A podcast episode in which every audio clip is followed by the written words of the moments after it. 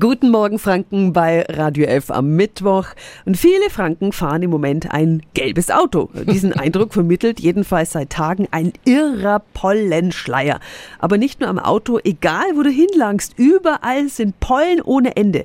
Warum die Pollenwolke dieses Jahr so extrem ist, weiß unser Wikipedia.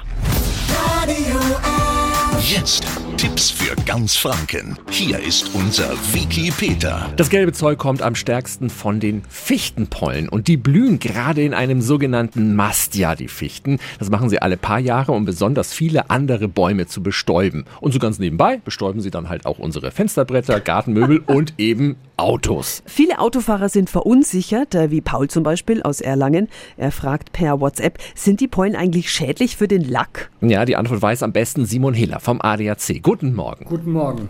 Also die gute Nachricht ist, dass die nicht im Lack schaden, da sie sehr weich sind und deswegen zumindest alleine keinen Schmirgeeffekt haben. Wichtig ist aber natürlich, dass die Scheiben beim Losfahren immer frei sind. Wir müssen also nicht panisch die Waschanlagen stürmen. Also man kann das Auto natürlich waschen, da besteht aber das Risiko, dass die Pollen danach relativ schnell wieder da sind und man dann eben erneut in die Waschanlage muss. Daher kann es auch völlig ausreichen, das Auto an dem Waschplatz mit Wasser abzuspritzen. Wichtig ist aber, dass der Innenraum wirkungsvoll gefiltert wird. Hier empfiehlt sich ein regelmäßiger Austausch des in den meisten Fahrzeugen vorhandenen Pollenfilters. Vielen Dank an Simon Hiller vom ADAC. Also keine Gefahr für den Autolack und die Pollenflut der Fichten müssen wir noch bis Mitte Juni ertragen, solange blühen sie in der Regel. Die Infos finden Sie nochmal auf radiof.de.